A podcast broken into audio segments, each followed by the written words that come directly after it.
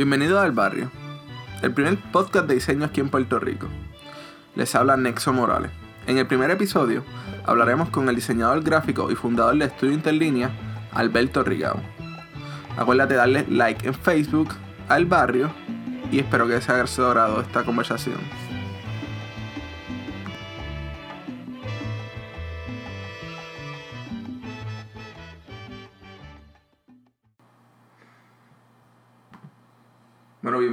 Al barrio, Alberto, al primer podcast de diseño aquí en Puerto Rico. Cuéntame, Alberto, ¿por qué diseño? Yo he estado rodeado de diseño desde muy pequeño, eh, familia de arquitectos, con amigos artistas eh, y amigos que en escuela superior me impulsaron o me motivaron eh, a seguir trabajos ¿verdad? de desarrollo artístico, los cuales con un poco de formación llevaron al diseño como desempeño. Y te digo, desde octavo grado, en el cual un amigo llegó con una torre de floppy disk y me dice, instala esto en tu computadora que de seguro te va a gustar. Resultó ser una de la versión, creo que era la versión 2 de Photoshop, la cual entonces yo instalé, como todo el mundo, ¿verdad? Le puse un ojo a alguien en, una, en la frente y desde entonces he estado diseñando sin parar. Sí, uno empieza jugando con los programas, ¿verdad? Y así es como todo el mundo empieza en el diseño, con Photoshop, haciendo fotomontaje y haciendo toda esa barbaridad, por decirlo así. Yo hacía muchos flyers, flyers para sitios como The Bomb en Isla Verde, sitios así que ya no existen. Fue de las primeras cosas que yo estaba eh, jugando. Sé, sé, sé, que hiciste la maestría en, en, antropología. Cuéntame un poco más sobre el tema. No, la maestría fue en diseño. Fue, tengo un bachillerato en antropología. Ok, fue al revés. Tienes bachillerato en antropología y maestría en diseño. Correcto. Yo, no, yo tengo tres bachilleratos. Tengo en fotografía, en antropología y en diseño gráfico. Lo que pasa es que al estudiar en una escuela de comunicaciones, los requisitos tenían que ser en lo que le llaman el artes y ciencias o artes naturales.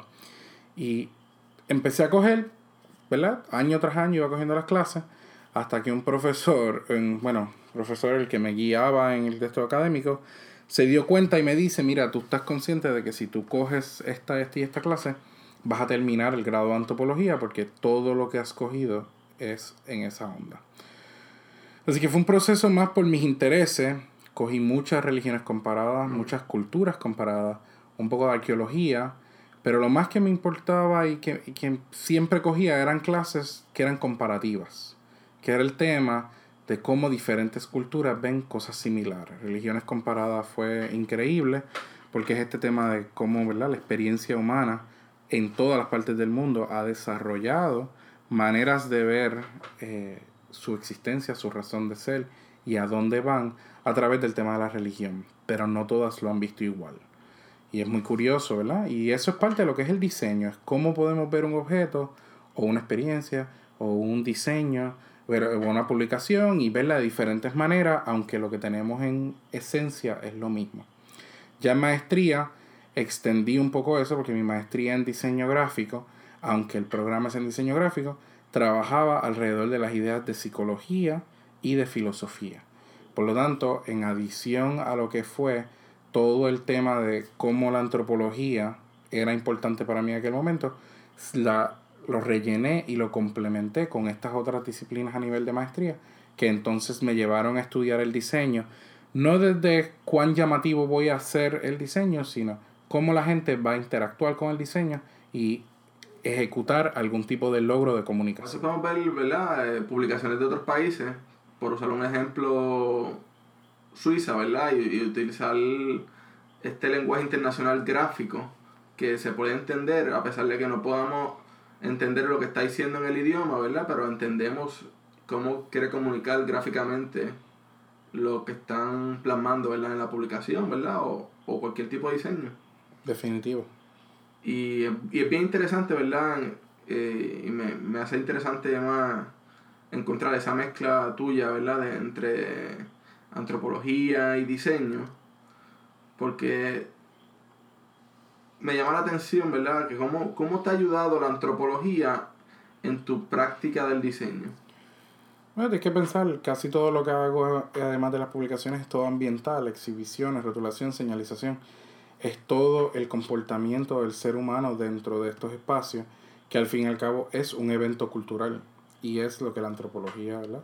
busca y describe el comportamiento, las relaciones entre diferentes facciones o maneras de ser, que es lo que es al fin y al cabo la disciplina. Y cuéntame, ¿cómo fue surgiendo y, ¿verdad? Sigue, sigue siendo tu formación como diseñador? Mira, yo, eh, ¿verdad? Me fui a estudiar a una escuela de comunicaciones donde el periodismo era, era bien fuerte y por lo tanto eh, el enfoque del programa era en el diseño de publicaciones, razón por la cual casi todos los trabajos que hago en su mayoría eh, todavía hoy son en publicaciones impresas. Eh, fue, un programa donde se valoró a través de una profesora en particular que se llamaba Peggy Stark Adam el desempeño del diseño, no solamente ¿verdad? el tipografía o imagen en una página, que ella lo veía como una relación que tenían que funcionar uno con el otro, pero ella también veía la página escultóricamente y cómo la tipografía tenía que ser esculpida, dar profundidad, dar contraste. Y todo eso complementado al fin y al cabo con el papel, eh, los colores, la encuadernación, para darle a la persona que interactúa con algún objeto de diseño una experiencia completa de poder querer agarrar un libro, un periódico, una revista. No, claro, la, la, estructura completa de lo que, ¿verdad? Una publicación y, y todo el proceso que lleva antes de pues, pasarla a las manos del usuario. Y cuéntame, ¿cómo te describirías como diseñador?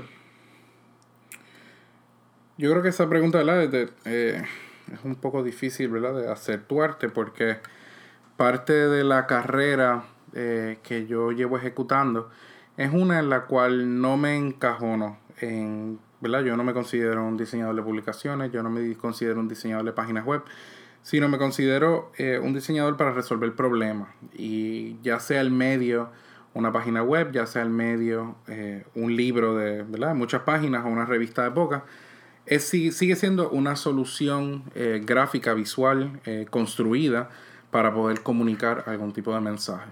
¿Y cómo, cómo crees que te, te has centrado a lo largo de tu carrera eh, para mantenerte en la práctica del diseño? Sabemos que has hecho publicaciones, sabemos que has trabajado mucho con la parte de arquitectura. Y cuéntame, ¿cómo, cómo te has centrado para pues, mantenerte en la práctica del diseño aquí en Puerto Rico? Mira, yo creo que eh, más que centrado ha sido el poder balancear eh, diferentes medios de trabajo todos al mismo tiempo. Es decir, yo, aunque puedo estar haciendo en algún momento, ¿verdad? Dos o tres publicaciones a la misma vez, eso está siempre balanceado, pues, por algún diseño de exhibición, algún diseño de gráfica ambiental. Y, y la idea es no quedarte haciendo lo mismo todo el tiempo.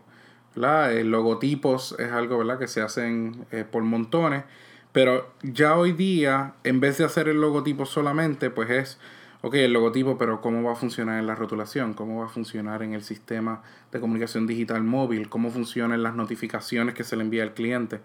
Y pues entonces los problemas empiezan a complicarse, que es donde la, Lo, bueno y empieza. poder seguir innovando, ¿verdad? Porque esa ejecución de ese logotipo, saber qué tiene que ¿sabes? Responder a, a tantas aplicaciones, ¿verdad? Diferentes. Pues eso es el trabajo duro del, del diseñador. Bueno, no necesariamente, fíjate, porque parte de lo interesante es uno poder diseñar una marca tan y tan buena o tan eficiente que cuando el equipo de publicidad, el equipo de relaciones públicas, el equipo de promociones, todos esos diferentes aspectos del, ¿verdad? de lo que es la ejecución gráfica social, eh, tocan la marca pueden darle su propia interpretación. Yo no creo que el diseñador es responsable de garantizar todo eso, sino un buen equipo de promociones coge una buena marca y le da una nueva extensión, la cual tal vez yo jamás había pensado. Y eso son a veces las mejores sorpresas, cuando ves algo que tú has hecho y de repente dices, wow, qué twist más nítido le dieron o qué visión le dieron. No, claro está, cuando, cuando tú le envías, eso pasa mucho, ¿verdad? Con los clientes, cuando le, le envías un proyecto tú le envías una guía, ¿verdad? De cómo usar el, logotipo o la marca, pero muchas veces está de parte de ellos, ¿verdad? Seguir esa misma aplicación y poder ejecutar ese, ese diseño que tú hiciste, pues como debe ser y no como ellos le... Bueno, es que lo que te estoy diciendo, yo ya rara vez envío una guía de diseño. Ok. ¿Ok? Tú sabes, e- esa idea de que el diseño es tan rígido que solo puede ser de una manera, sí hay clientes que lo buscan, que lo necesitan, pero ya hoy día hay unos niveles de energía juvenil entrando en, en los diferentes clientes y en sus diferentes departamentos, donde hay veces que lo mejor es dejarle que el, ¿verdad? que el logotipo crezca, que el logotipo se mueva de maneras que uno no ha pensado. Claro, alguien tiene que ser responsable de estar seguro de que los valores que se transmiten por esa mutación o ese cambio sigan siendo consonos con la marca. Hay veces que funciona, hay veces que no. Y cuéntame, ¿cómo, ¿cómo ha cambiado tu estilo de gestión, verdad, a lo largo de los años desde que empezaste? Mira, eh, es que aquí en Puerto Rico, ¿verdad? Es una cosa cíclica. Uno trata algo, lo dejaste un tiempo, vuelves, haces otra cosa. Eh, por un tiempo eh, traté, ¿verdad? Un poquito de análisis dentro de los temas de alto urbano. Dejé eso. Luego entré un poco en la comunicación de temas de historia a través de publicaciones y cómo crear narrativas visuales. Luego entré a, que ha sido lo más interesante, a niveles de eh, análisis espacial y cómo el diseño gráfico afecta o eh, crea presencia en espacios, ¿verdad? A nivel de rotulación, señalización. Los diferentes tipos de señalización son importantísimos. Porque hay veces que queremos que la gente se dé cuenta del rótulo, hay veces que no, hay veces que lo que queremos es que transparentemente se muevan de un espacio a otro. Y ese es el tipo de relación, ¿verdad? Que yo sigo buscando y voy dando la vuelta, entonces me voy moviendo. Eh, yo, ¿verdad? Temas digitales los exploro, estoy trabajando ahora mismo una serie de animaciones y videos, pero no tengo tanto interés en seguir explorando rutas interactivas, por ejemplo. Eso yo siempre me pareo con alguien para que venga y me ayude. Porque tengo otros intereses todavía por descubrir que, que prefiero enfatizarme y buscarlo. Y cuéntame, háblame sobre tu proceso de diseño y tu metodología. ¿Cómo, cómo es ese proceso cuando va al punto de diseñar? El proceso de diseño va atado completamente con la geografía en la que uno se encuentra, ¿verdad? Me encuentro en Puerto Rico y diferentes necesidades. Tú sabes, hay veces que literalmente llega un proyecto a las 9 de la mañana y tiene que estar listo a las 3 de la tarde y tiene que estar afuera y se tiene que ir.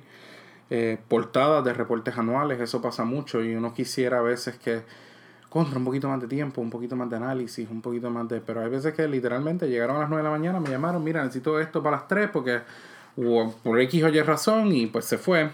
Así que ahí el proceso, ¿verdad? Es mucho más instinto, está mucho más basado en el instinto. Y es ya la experiencia que uno tiene, cómo uno sabe qué cosas van a funcionar, qué cosas no van a funcionar. Pero lo importante es no repetir un concepto ya ejecutado antes. Ok. ¿ok? Es, ok, tengo que hacer esto en tres horas, pero déjame no hacer algo que ya hice antes. Eso es un poco difícil, ¿verdad? Porque a través del tiempo uno recurre, cuando uno de repente dice, diantre, esto es en 30 minutos, pues uno se va a algo que está safe. Pero la idea es esa, la idea es tratar de no hacerlo. Ya cuando hay proyectos de más tiempo, pues el, el proceso va cambiando porque depende de los jugadores. Hay veces que estás colaborando con arquitectos, con diseñadores industriales, con programadores en particular. Y pues el proceso va cambiando y es orgánico.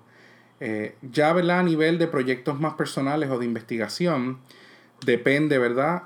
Eh, dónde uno va, dónde uno no va. Pero lo importante es poder ejecutar tipos de trabajo que te permiten colaborar con otros. Y eso es donde yo entiendo que el, el trabajo, ¿verdad? El, el trabajo de proceso es más importante porque si todo el proceso está autodefinido para uno mismo, no hay manera de poder compartir las ideas con otros para que te ayuden y te las reten, que es lo más importante, para que sean mejor. Sí, no, no hay algo más enriquecedor, ¿verdad? Que hacer proyectos interdisciplinarios y poder mezclar otras eh, profesiones a lo que es el diseño. Este, cuéntame, ¿qué, ¿qué tipos de proyectos estás haciendo, verdad? Además de los editoriales y eso, que ahora mismo son relevantes. Mira, eh, a nivel de relevancia, ¿verdad? Pues sí, los proyectos editoriales siguen siendo un fuerte eh, de lo que la gente viene a buscar a que uno ejecute. Estoy trabajando eh, sistemas de rotulación y señalización para diferentes tipos de ambiente, que es lo más interesante. Tengo desde una fábrica que hace botellas plásticas hasta un centro médico que hace lentes eh, para espejuelos, microscopios, ese tipo de cosas. O sea, que tienen requerimientos distintos, entonces eh, muchas veces la seguridad del espacio depende de cuán bien el diseño gráfico señaliza ciertas cosas o no. Eh, a través de una colaboración directa eh, con la oficina de mi papá, estamos trabajando un poco de señalización en lo que es el Parque Luis Muñoz Marín, que lo acaban de reabrir. nuevamente, otro tipo de ambiente, este es público, este es abierto, este es exterior, mientras que los otros son fábricas interiores con una con regulaciones médicas, una con regulaciones del FDA y por lo tanto pues, son cosas bien distintas. A nivel ya eh, de desarrollo de otro tipo de piezas, estamos trabajando en exhibiciones. Tengo, estamos pronto para el Museo de Arte en San Juan. Estamos para inaugurar una nueva sala eh, de ambiente familiar que se llama la, la Sala Activarte, que se encuentra en el piso inferior del museo. Y de la misma manera estamos trabajando con otro tipo de proyectos para instalaciones gráficas, murales gráficos en espacios de oficina, murales gráficos en espacios abiertos públicos, en plazas, en ese tipo de ambiente. Y eh, como siempre también pues estamos un poco de trabajo de investigación, de digitalización, de documentos históricos que hacemos mucho para ciertos tipos de clientes. Y a lo largo de tu carrera, ¿cuál, ¿cuál es tu proyecto más importante o cuáles son esos proyectos más importantes que te han marcado en, tu trayecto? Bueno, es que los proyectos son importantes por un sinnúmero de razones y marcan a uno de diferentes razones. El libro de Hilda Navarra, eh, Detrás del Silencio, fue un libro importante porque fue eh, uno de los primeros libros que no solamente se diseñó, pero que se produjo completamente para Hilda y se publicó completamente. Ese libro se hizo un libro de colección limitada, 500 libros, no, 250 libros, los cuales entonces ella escogió a las personas que se lo daba. Por lo tanto, era bien importante porque era el mérito de que no solamente uno le hizo un trabajo con nuestro orgulloso, ella lo dio eh, como regalo a sus sí, No, un material bien importante, Sacho. 250 copias son muy pocas, ¿sabes? Sí, no, no, eso, y te digo, si lo buscas hoy día, quienes lo venden, lo venden ya como collector's item. Luego, la, la exhibición en Rieles fue una, un proyecto importantísimo. Eh, primero porque fue un proyecto donde el cliente vino, nos dio el tema y simplemente dijo desarrolla la idea basada en esa, lo cual culminó en instalación completa de toda la exhibición, el proceso se hizo completo. En eh, más allá entonces luego, eh, parte de lo que fue importante fue mi tiempo dando clases. Eh, aquí en Puerto Rico en artes plásticas, he dado clases en Estados Unidos, pero el tiempo aquí también para conectar con cómo los jóvenes puertorriqueños estaban interpretando el diseño, ¿verdad? Y estaban reflexionando. El libro de la historia de Goya fue importante porque fue un libro donde no solamente ejecuté como diseñador gráfico, sino ejecuté como una especie de editor visual y también de fotógrafo. Y con B. Fernández y Hermanos, lo que ha sido el rebranding de su compañía eh, a nivel gráfico y a nivel de espacios interiores, en el cual se les rediseñó todo el vestíbulo y se trabajó una galería donde se diseñó desde el counter de recepción hasta las sillas y los muebles donde se sientan todos los que llegan a visitar la misma. Cuéntame de esa, de esa etapa de profesor. ¿Cuántos años estuviste dando clases? Aquí en Puerto Rico lo que estuve fue año y medio. en Estados Unidos he dado desde el 2006, he estado dando cursos o clases. Eh, y ¿verdad? todos los años en algún momento voy a Estados Unidos a algún tipo de jurado, review eh, o de eh, diseñador invitado para hacer un sinnúmero de proyectos con estudiantes o facultades completas. la última vez fue eh, con una amiga que se llama Gretchen Reinert, quien me llevó a eh, Ohio, donde hicimos todo un seminario para cómo lograr un prototipo interactivo de una aplicación en tres días. Entonces la idea era que los muchachos no solamente tenían que diseñar, sino tenían que entender interactivamente lo que ejecutaban. Aquí en Puerto Rico di tipografía, di investigación eh, de diseño y entonces di un estudio avanzado de nivel intermedio para entonces entender un poco más de dónde estaban los talentos de los muchachos a esos niveles. Muy interesante. Y cuéntame, ¿cuál, cuál ha sido ese, ese proyecto de más impacto social? Además, o sea, hemos hablado mucho de tus proyectos, hemos hablado de las exhibiciones. Cuéntame, ¿qué, qué proyecto especialmente fue el más que tú crees que ha impactado a, al usuario, por decirlo así. Bueno, si es el usuario, eh, definitivamente fue la exhibición en Rieles. Pues la exhibición en Rieles nos planteamos en colaboración con eh, el resto del equipo cómo uno podía mantener a un grupo diverso de invitados a una exhibición eh, ¿verdad? entretenida durante toda la visita. Por lo tanto, nos planteamos cómo habían interacciones físicas manuales, cómo habían entonces interacciones digitales, cómo había eh, eventos de contemplación. Teníamos una maqueta que tenía un tren y el tren se movía. Y a la misma vez teníamos eh, pantallas interactivas donde la gente iba, interactuaba, armaba rompecabezas, hacía actividades que les permitían interactuar con el tema de tantas y tantas maneras que pues lográbamos que la gente se quedara en la exhibición mucho tiempo. A nivel social de impacto de ideas, eh, yo colaboré en el proyecto, pero la idea surge en la oficina de mi papá, el arquitecto Rigao, que era de reabrir los canales de riego de Isabela como un sendero ecoturístico. Entonces nosotros fuimos el apoyo gráfico visual eh, para la primera versión. Lisa Semidey, que ha trabajado conmigo muchos años, diseñó la segunda iteración de los canales, que es donde se hizo una exhibición para explicarle a toda la comunidad en Isabela la importancia de ello. Y cuéntame, ¿qué, qué proyecto, verdad, que estás haciendo ahora? Que actualmente, ¿qué, qué, está, ¿qué estás haciendo? ¿Qué proyecto estás realizando que te tiene súper pompeado?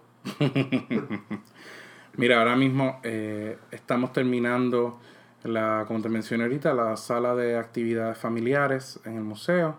Ese proyecto está bien chévere. En Goya de Puerto Rico estamos trabajando un poco una intervención visual para que cuando la gente llegue al vestíbulo corporativo tengan una experiencia sobre Goya. Eso todavía los detalles pues están en proceso, pero eh, estamos trabajando con eso. Y tengo otros proyectos, lo que pasa es que están, ¿verdad? Algunos más adelante que otros, de interpretación, eh, de señalización, interpretación corporativa, cómo una compañía puede utilizar su edificio como canvas para revelar quiénes son. Ese proyecto está bien empezando, pero eh, tomará unos año, año y medio, pero ya gracias a Dios la semana que viene vamos a empezar. Eh, con la Junta de Telecomunicaciones de Puerto Rico, estoy ahora para empezar eh, lo que ha sido un proceso de, ellos llevan ya unos años escribiendo lo que son las historias de las telecomunicaciones en Puerto Rico. Hace poco hicimos el rebranding de la Junta, estamos pintando el edificio para entonces trabajar con la señalización y entrar en el tema del libro de lleno. Y cuéntame, ¿qué otro diseñador o estudio aquí en la isla te llama más la atención de su trabajo, ¿verdad? O de lo que esté haciendo en estos momentos. Mira, eh, eh, por diferentes razones, eh, Manuel Olmo, cuyo atención al detalle es impecable aquí en Puerto Rico y honestamente es algo que veo menos y menos y menos en portfolios que se me presentan. Eh, la idea de uno poder ver un proyecto que se ejecuta de principio a fin con todo el detalle completo, Manuel es la persona aquí en Puerto Rico para lograr algo así. Eh, por su talento ilustrativo eh, y definitivamente de lenguajes visuales diversos, tiene una habilidad de cambiar de lenguaje diverso, es Josué Oquendo, ¿verdad? que le dicen Nuno, por su nivel de, de atención ¿verdad? al detalle, a a que la pieza entera tiene que ser una experiencia, Luis Díaz, de diseño tipo, que definitivamente eh, hace unos trabajos espectaculares. Y a nivel de pedagogía, eh, tengo que reconocer, ¿verdad? Mari Materonil tiene una habilidad de trabajar con sus estudiantes y retarlos a que repiensen lo que han aprendido antes. Y eso también es otra cosa que bien, bien poco visto hoy día, porque los portfolios llegan con este aire de lo sé todo, y no necesito que alguien me enseñe. Y Mary Matter en cinco minutos te hace repensar todo lo que sabes, pero te lo hace de una manera en la cual te estás, sales cuestionando, que es lo más importante. Porque al fin y al cabo todo lo que nosotros hacemos empieza por una curiosidad y una pregunta a la cual hicimos. Sí, es tremenda profesora ella y tanto como Manuel Olmo, ¿verdad? Yo lo tuve como profesor mientras yo estudiaba y son unos excelentes profesores. Ponle, ponle Comic Sans a Manuel Olmo en una clase a ver cómo se pone. Y cuéntame, ¿cuál, ¿cuál sería el paso a dar en la comunidad del diseño gráfico aquí en la isla? Mira, no te voy a negar que ha habido varios intentos de dar pasos a través de los años, eh, pero específicamente del diseñador gráfico, eh, creo que hace falta todavía un poquito más de unidad, eh, como yo he hablado con unos colegas, ¿verdad? Con un poquito más de honestidad en el cual uno pueda encontrarse y ser un poco más abierto a compartir ideas. Aquí es bien raro uno conseguir gente que quiere compartir a nivel de ideas, porque yo no estoy hablando de quiero compartir mis clientes y cuánto uno cobra y cuánto no cobra. No, no, lo que estamos buscando es ideas de diseño gráfico que hemos probado, que ha fallado, que podemos compartir y pues poco a poco, ¿verdad? Yo tengo un grupito con el cual nos reunimos de vez en cuando y estamos haciendo, empezando, ¿verdad? Unos gestos de conversación. Porque al fin y al cabo lo que buscamos es eso. No, no estamos buscando el desarrollo de plataformas distintas. Lo que estamos buscando es un espacio para poder hablar a nivel de ideas y conceptos y poder saber qué es lo que estamos haciendo. Sí, yo entiendo que eso es algo muy importante, ¿verdad? Salir ese top secret que uno se encuentra mucho en, en el gremio y poder pues hacer una, la comunidad más fuerte. Eso es uno de, de los propósitos de este podcast, ¿verdad? Es, hacer la, que, que, la comunidad del diseño se, sea más unida y pues poder aprender de, cada uno de los profesionales que hay ahora mismo en el campo. Eh, cuéntame, ¿algún consejo que quieras darle a los diseñadores junior o, estudiantes de diseño actualmente?